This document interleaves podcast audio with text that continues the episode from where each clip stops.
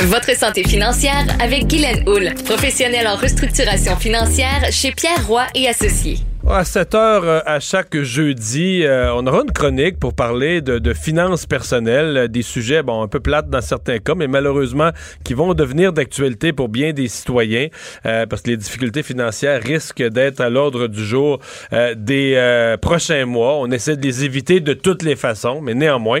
Guy Lenoul est vice-présidente chez Pierre Roy Syndic. Bonjour. Bonjour. D'abord, quand on dit syndic, les gens entendent juste le mot faillite. C'est pas pas de même, il faut voir ça, hein?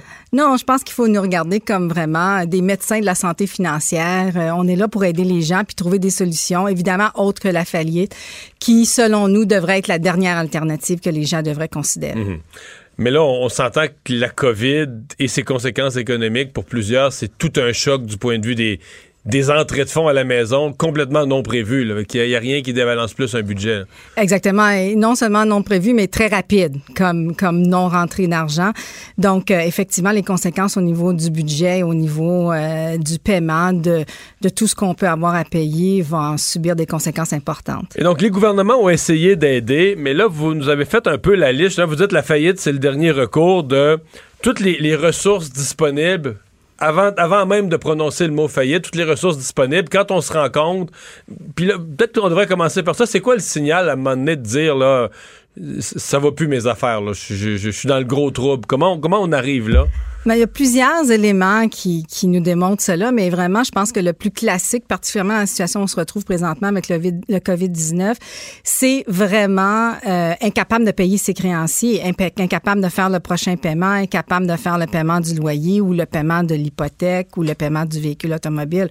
Je pense que ça, ça va être... C'est les premiers prêts qu'on pense, puis après ça, ben, c'est tous les autres paiements, les services, euh, câbles, électricité et autres qu'on n'est plus capable de payer. Exactement. Puis après ça, faire le service sur nos cartes de crédit, ceux qui ont plusieurs cartes de crédit, donc les paiements, que ce soit les paiements minimum ou les, la totalité de la carte de crédit. Bon. Première solution, vous dites la, le remède le plus simple quand on n'est pas trop mal pris encore, c'est ce qu'on appelle un arrangement non officiel avec le créancier. Exactement. Avec la COVID-19 et tout ce que les gouvernements nous propage présentement, il y a un désir ou une volonté des institutions financières de dire, écoutez, on va vous allouer des reparts, appelez-nous, on est là pour vous aider. C'est une usité comme situation. Donc, si quelqu'un peut reporter les paiements. Exemple, on pense aux paiements hypothécaires sur les maisons. Les gens pourraient reporter jusqu'à la concurrence de six mois leur paiement hypothécaire. La réalité que tout le monde doit penser, par contre, c'est que ce sont des reports. Donc, éventuellement, ces montants-là devront être payés. Oui, c'est pas des annulations, c'est pas un congé. Exactement. Et si on pense à Hydro-Québec, un gros compte va arriver bientôt parce qu'évidemment, c'est l'hiver, ceux qui payent pour le chauffage et tout. Euh, oui, Hydro-Québec ne donnera pas de pénalité ni d'intérêt, mais le compte qui entre devra être payé. Donc ça, c'est le premier. On essaie un, arrangement non officiel. On essaie de s'arranger avec le créancier. Si on espère que des revenus vont arriver, qu'on va retrouver son emploi, qu'on va pouvoir reprendre le dessus un peu plus tard. Exactement. Étape 2, le dépôt volontaire. Ça, c'est des mots qu'on entend, on sait pas trop ce qu'ils veulent dire. Exactement. Donc, le dépôt volontaire, c'est un remède provincial qui est établi selon euh, le Code de procédure civile et euh, c'est un programme de remboursement qui est établi avec des normes strictes. Donc, il y a un remboursement, il y a des taux d'intérêt. C'est le taux légal. Présentement, c'est 5% Donc, ça réduit substantiellement le pourcentage. Et on fait une demande qui peut être en ligne. La, la problématique avec ce, cette possibilité-là, c'est vraiment que euh, présentement, une fois que la, la demande est complétée en ligne, on doit la faire parvenir par la poste au palais de justice qui, eux, vont officiellement faire cette demande-là. Il risque d'avoir des délais. Mais les palais de justice sont tous fermés, donc les délais sont, sont clairs. Mais quel genre de créanciers on peut, on peut calmer avec ça, le dépôt volontaire? Tous les créanciers. En fin de compte, tous les créanciers, évidemment, à l'exception de notre créancier hypothécaire ou notre créancier qui finance euh, un paiement, un, un, achat de véhicule automobile. Donc, tous nos créanciers peuvent être... Euh, peuvent, peuvent être visés par cette euh, procédure. Et évidemment, euh, ce qui est important de noter, qui est un grand avantage, c'est que si un créancier ne pense pas être éligible ou qu'il pense que le débiteur ne devrait pas être éligible au dépôt volontaire, c'est à lui d'apporter ces, ces faits-là et d'en faire la demande pour enlever le débiteur du dépôt volontaire. Mais donc, une fois inscrit au dépôt volontaire, ça veut dire que c'est carrément, c'est pris sur votre paye, il y a un montant qui est pris systématiquement sur votre paye c'est volontaire. Donc, le, débiteur qui est au dépôt volontaire, on va lui dire le montant, c'est préétabli par un calcul mathématique. Voici ce que tu dois donner. Et donc, le débiteur devra volontairement remettre les paiements et il devra annuellement aviser euh, le bureau du dépôt volontaire de tout changement au niveau de sa situation, adresse et tout. La proposition de consommateur. Mais là, on arrive vraiment dans un processus qui fait partie de la loi sur la faillite, mais ce n'est pas une faillite. C'est juste avant. C'est juste avant. On fait une offre à nos créanciers. L'avantage de, de la proposition de consommateur, c'est qu'on peut faire une offre pas nécessairement pour la totalité des réclamations. On peut faire des, une, un, 20% un 25% un 30% 50% ce qui est logique dans notre situation financière particulière. Et là, on espère que les créanciers vont se dire, ben, plutôt que de tout perdre, je vais prendre ce qu'il m'offre. Exactement. Il doit y avoir une acceptation des créanciers et l'acceptation, c'est une pure majorité, donc 50% plus 1. Et le gros avantage, c'est que les, les, intérêts cessent de courir immédiatement au moment où on dépose la proposition, évidemment en présumant que les créanciers acceptent la proposition. Donc là, il est comme présumé que si jamais les créanciers la refusent, Là, on tombe en processus de faillite? Ben, on tombe pas automatiquement en processus de faillite, mais on a déjà annoncé qu'on était incapable de payer nos créanciers. C'est maintenant public parce qu'on a avisé tous nos créanciers. Donc, évidemment, très souvent, la prochaine étape, c'est de faire une faillite. Mais est-ce que ça fonctionne souvent, c'est une proposition de consommateur pour, euh, pour s'en sortir? Oui, je vous dirais que les créanciers sont très, ouverts à cette nouvelle notion, en fin de compte, qui n'est pas si nouvelle que ça, mais qui est utilisée de plus en plus. Même ça, avant, c'était plus en affaires qu'on voyait ça entre entreprises. Là, on, on, on, rachetait une entreprise qui était sur le bord de la faillite.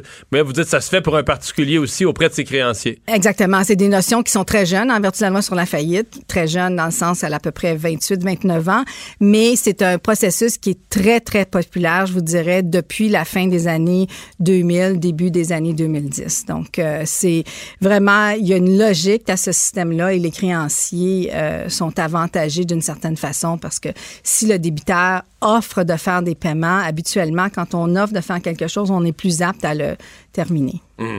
Vous avez même préparé des exemples de propositions de consommateurs. Là.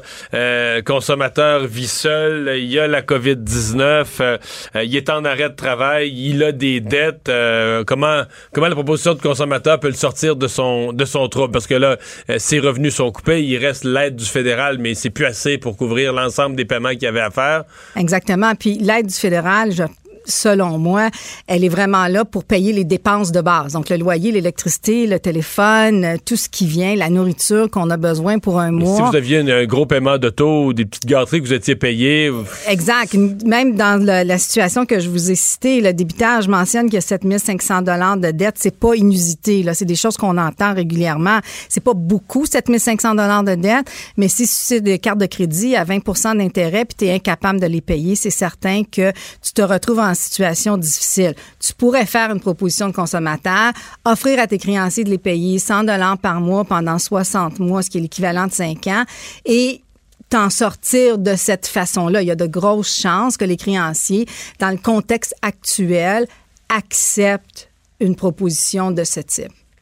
Et là, donc, sur cinq ans, tu vas payer pendant cinq ans, mais tu vas t'en sortir d'une façon qui est, qui est, qui est raisonnable, qui est possible dans tes capacités financières. Exactement. Puis si ta situation financière euh, s'améliore dans le futur, tu pourrais payer plus rapidement sans pénalité.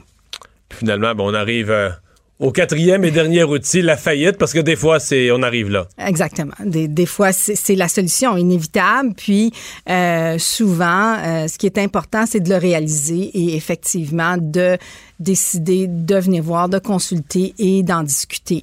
C'est un méchant mot que plusieurs gens n'aiment pas entendre, mais ça peut apporter une solution à un problème qui vous permettra de vous remettre dans une situation financière qui est très positive. Donc, mais beaucoup de gens craignent l'après. C'est que si tu as une faillite à ton dossier, je veux dire, dans l'année qui suit, tu seras même plus capable d'avoir une carte de crédit, tu seras plus capable de rien avoir à ton nom, on voudra plus te prêter, on s'en va laisser... Les gens craignent ça, là. Oui. Mais c'est certain que durant la période où une personne est en faillite, elle ne peut pas avoir de crédit. Donc, effectivement, elle ne peut pas avoir de carte de crédit.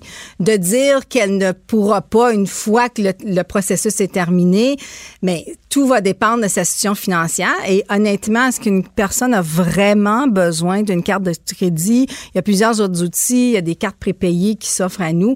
Puis oui, on dit aux gens, c'est important de rebâtir votre crédit, mais il y a des façons qui sont peut-être mieux qu'une carte de crédit. Euh... Ah, faut pas répéter le modèle si on a fait faillite, là. Exactement. Mais je pense que si j'aurais une chose à dire à tout le monde en conclusion, c'est qu'il faut vraiment faire votre budget, vraiment établir c'est quoi vos dépenses de base nécessaires pour que effectivement vous soyez vous soyez capable de déterminer est-ce que je suis capable de payer mes créanciers. Est-ce que le 2000 dollars que le gouvernement va nous remettre au, au mois d'avril euh, va être suffisant pour me sortir de cet engrenage là que je vis présentement. Guylaine merci beaucoup. Merci. Au revoir.